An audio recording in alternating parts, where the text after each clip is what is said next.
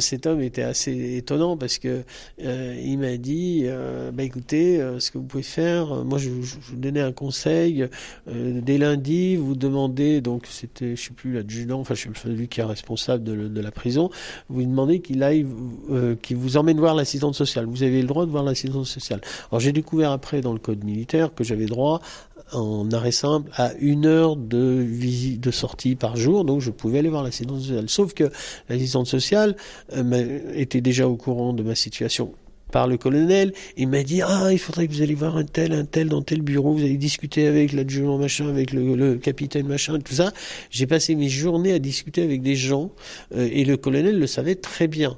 Euh, et donc il m'a laissé une liberté totale. Donc ça c'était assez surprenant et j'ai su aussi parce que j'ai eu l'occasion de discuter avec sa fille, alors que normalement je vais être en prison, et eh bien que un jour elle me dit c'est la science sociale, il me dit tiens regarde c'est Jacques Lecomte, tiens voilà je vous présente c'est la fille du colonel, euh, et elle me dit mais mais c'est toi Jacques Lecomte, mais mon père tous les soirs il rentre à la maison, tu, ça le rend malade, il sait pas comment arriver te sortir de là, il veut à tout prix que tu sois libéré.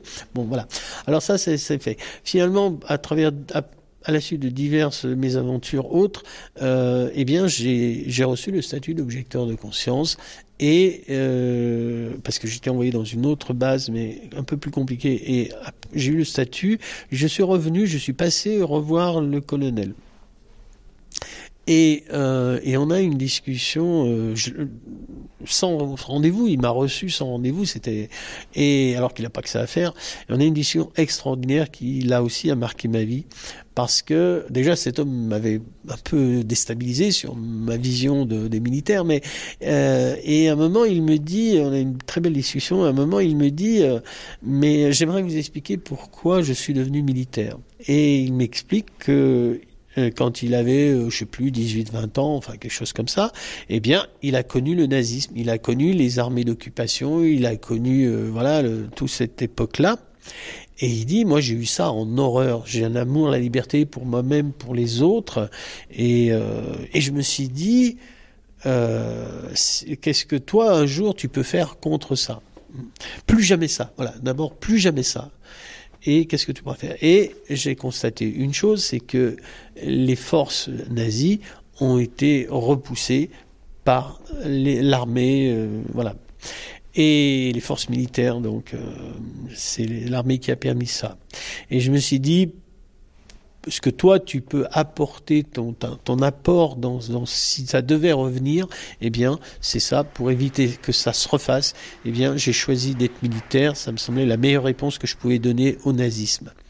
Alors ça c'était une chose, mais surtout c'est qu'il a terminé par, vous savez, c'est très clair depuis que nous avons des discussions, eh bien nous partageons les mêmes valeurs et c'était clair euh, des valeurs de générosité, de bonté, d'écoute des autres. Enfin, ça, c'était évident.